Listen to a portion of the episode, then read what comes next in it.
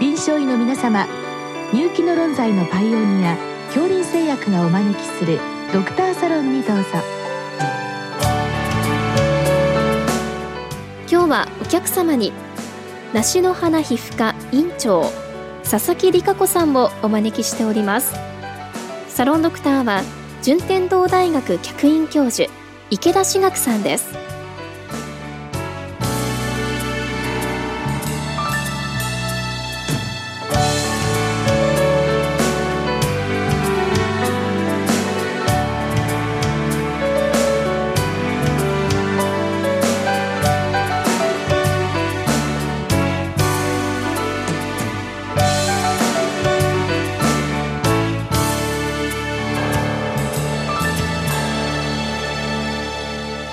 佐々木先生今日はですねアトピー性皮膚炎でまあかゆみが激しい小児の治療っていうことのご質問で、はい、まあ私なんかもあの皮膚科医の端くれですので、まあ、なんか子供さんがこう痒くて痒くて寝られなくて親もまあイライラしてるっていうのは、まあ、そんな状態をおっしゃってると思うんですけどでもまあ小児と言いましてもあの、まあ、あのアトピー性皮膚炎の症状がこうちょっとずつ変わってきますよね。例えば、はい、あの乳幼児はどのような状態になることが多いんでしょうか？はい、そうですね。乳児期から始まって、まあ、あの非常に、えー、最初の子育ての中で赤ちゃんはすごくあの痒いとお母さんたち大変ショックを受けたりアトピー性皮膚炎だってことになるとすごくあの心配なさるわけですけれども、まあ、だんだんに乳児期のは実はあの大半は幼児期に至るまでにあのかなり軽くなる方も多いですそして幼児期から学童期が小児期というくくりになっておりましてここの方がむしろ慢性期の湿疹がずっと続いている状態でややあの治療が慢性化したために大変になってきたりすることは多いと思います。乳児期の方がむしろ短期間でその創用感が楽になっていくっていうことも多いように思います。であとは思春期に入ったこちらになるともう成人に近くなってまいりまして非常にあの少し症状の強いお子さんだけが残っていくというようなことがあると思います。あそうですか。じゃあ、あの、まあ、いわゆる、まあ、血のみごさんですね。はい。ここで、まあ、アトピー性不炎症になって。まあ、その時は、まあ、適切な治療すると、まあ、多くの方が。はい。まあ、症状が消えていくと。そうですね。で、そこの消えないお子さんが、まあ、いわゆる小児のアトピー性不炎になってそうですね。移行していくということが多いと思います。そこが少し頑固になるわけですね、はい、なるほど。でまああの小児の特性がありますのでこの抗アレルギー薬ってすごくたくさん種類ありますよね、はい、一般的にはあの、まあ、第一世代第二世代って言うんですか、はい、があると思うんですけどこれどのように使い分けられてるんでしょうか？そうですね。今はやはりあの痙攣誘発作用があのあると言われていた第一世代のあのお薬はあの、まあ、あまり使われない傾向が強くなって第2世代が主に使われているというふうに思います。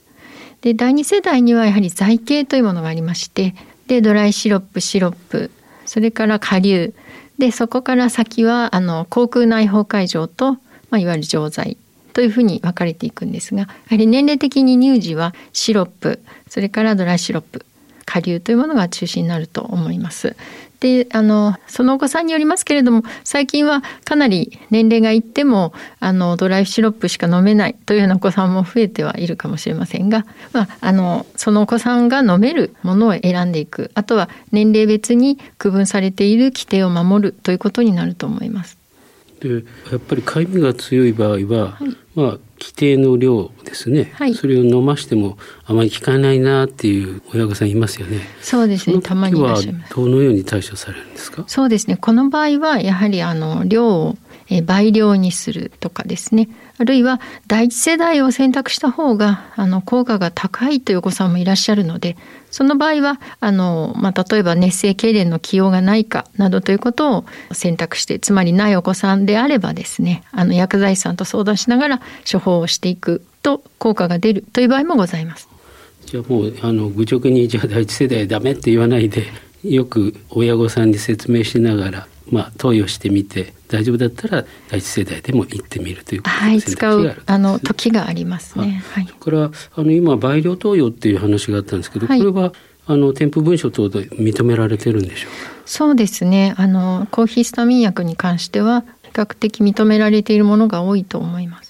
はい、であの、まあ、第二世代にしてもあのいわゆる眠気がないものを歌ったようなもございますよね。はい、であの例えばあの第二世代の、まあ、少し眠くなるかもしれないものを投与してダメな場合ですね。例えば、はい、その眠くないという歌われてるやつをあの2種類かぶせて飲ませるとかそういうことはあるんでしょうか？あそれもなくはないです。そういった場合もあります、うん、で例えば朝は眠くないものを選びまあ、幼稚園の生活ですとかですね学童期のお勉強に差し支えないようなものを選び夜だけ少し眠気が来てもいいというものを選ぶ場合もあります。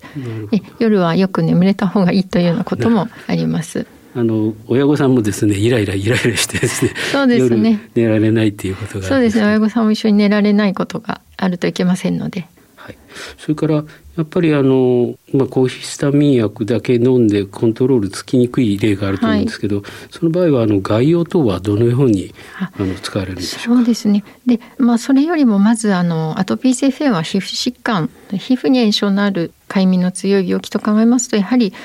抗ヒスタミン薬はあの補助でありましてやはりまず第一に概要療法を見直す必要はあると思います。ですから例えば同じお薬を出してもきちんと濡れているのか、まあ、あの思った量を使ってくれているかというようなことが案外あります。子どもさん自身がですね学童期になるとあの本人任せになっていて案外ベタベタするのが嫌いで濡れていないなんてことがありますのでそういったことをあの考えたりあるいはお母さんが心配して薄く塗りすぎているとかそのようなこともありますのでまずはあの概要療法の検証というのが非常に重要だと思います。もう概要に関してましてもやっぱり今お話があったステロイドとそれから最近いろいろあのステロイドでないお薬出てますけども、ね、この使い分けというのはどのように指導されるんでしょうか？はい、まずやはり年齢的に現在のところは2歳以下はあのステロイドが中心になることが多いのですけれどもしかし最近出てきましたあのジャック阻害薬の概要薬などは生後6ヶ月からあの喉のこういものも使えるようになってきておりますねですからあの選択肢は広がっていると思いますし、まあ、ずっともう長い歴史を持ってきました、えー、タクロリムスの軟膏というようなものもあのもちろん選択肢に2歳以上になりますが入ってまいります。であのかゆみにはステロイドとはまた違った効き方をいたしますのでこれもあの選択の中に入れていくことは十分考えられる余地があります。まあ、エビデンスとしてやはりステロイドの概要薬が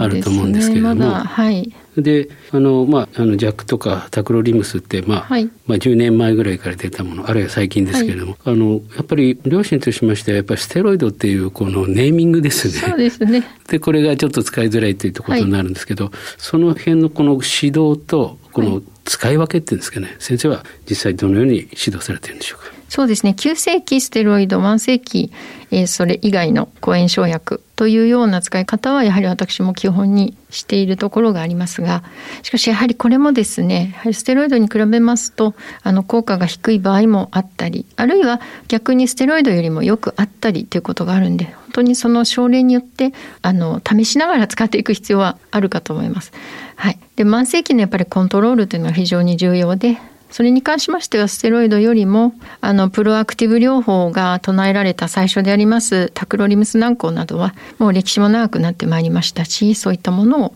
えー、取り入れていくこともとても重要だと思います。なるほど。やはりプロアクティブですね。悪くなる前に塗って抑えようということなんですけど、はい、やはりこれはあのある程度年齢がいきますとこのお子さんの方にお話しされるんですか？やっぱり。あ、お薬自体の内容ですか？すね、そうですね。でもあの薬の内容というのはお子さんはですね、あんまり興味がなくて、あの塗り方とか塗りやすさとか。実は塗らなくていいっていうようなことが一番嬉しくなるわけなんですよね。ですからあのむしろローションですとかまあ、保湿剤などはですね、まあ、そういった抗炎症薬と併用しますがあの広く塗る保湿剤に関しましては軟膏だけではなくローションやフォームタイプ泡のものなどが子どもは好きでそちらの方が塗ってくれるということはあります。あはい、確かに、はい、あのヘパリン類似化合物質の概要もなんかいろんな種類ございますよね。そうですね。剤系の選択というのは結構お母さんの塗りやすさ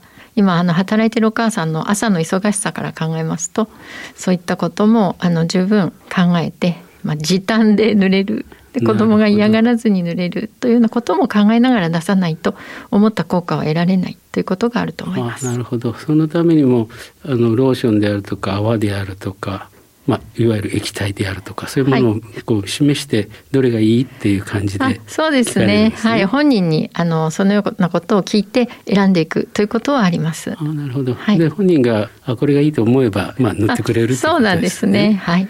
そうすると親の負担が減るという、うん、そういうことですね。なるほど。でもやっぱり究極はやっぱり塗らないっていうのがいいですよね皮膚病としては。そうですね。毎日塗るのはまあ大変です。であの大人ですとあのデュピクセンとかですね、はい、ああいうバイオロジックスが出てきてるんですけど、ね、あの最近はなんかあの15歳ぐらいからでも使えると聞いたんですけど。はいそうですね。あのお薬によりますけど12歳以上使えるものが何種類かありますそれからあのもう最近乳児まであの適用が降りてくるものがもう近いうち使えるようになりますのでこれも大いに期待できるところではあります。えっ、とまあバイオロジックスですのであの注射薬になるんでしょうか？そうですね。今のところ注射薬が乳児からの適用が通りそうですね、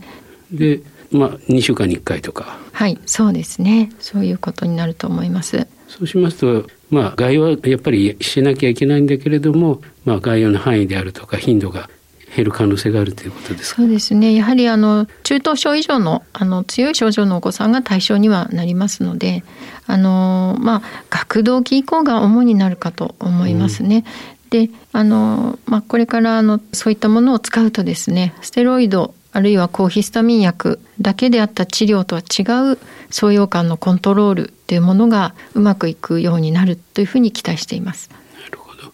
今までのまあ、いわゆる武器がもう一つ増えてくるわけですね。そうですね。基準が違いますので、かゆみにはあの成人に使った経験からはとてもよく効きますので、これはあの小児にとっても同じではないかなというふうに考えています。まあ、確かにあの成人に使ってあの言い方悪いですけど大した副作用はなくて、はい、である程度効果あるということですね。そうなんですね。まあ得意性もその分子得意性も高いので、はい、やっぱり安全性も高いわけですよね。そうですね。でそういったものを使って、まあ、創用が抑えられればあの概要も、まあ、コントロールがうまくいくということでしょうか。はい、そのように思います。どうもありがとうございました。でもありません。ありがとうございました。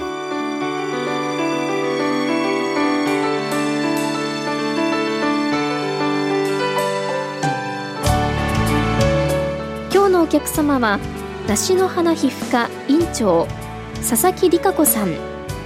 サロンドクターは順天堂大学客員教授池田志学さんでした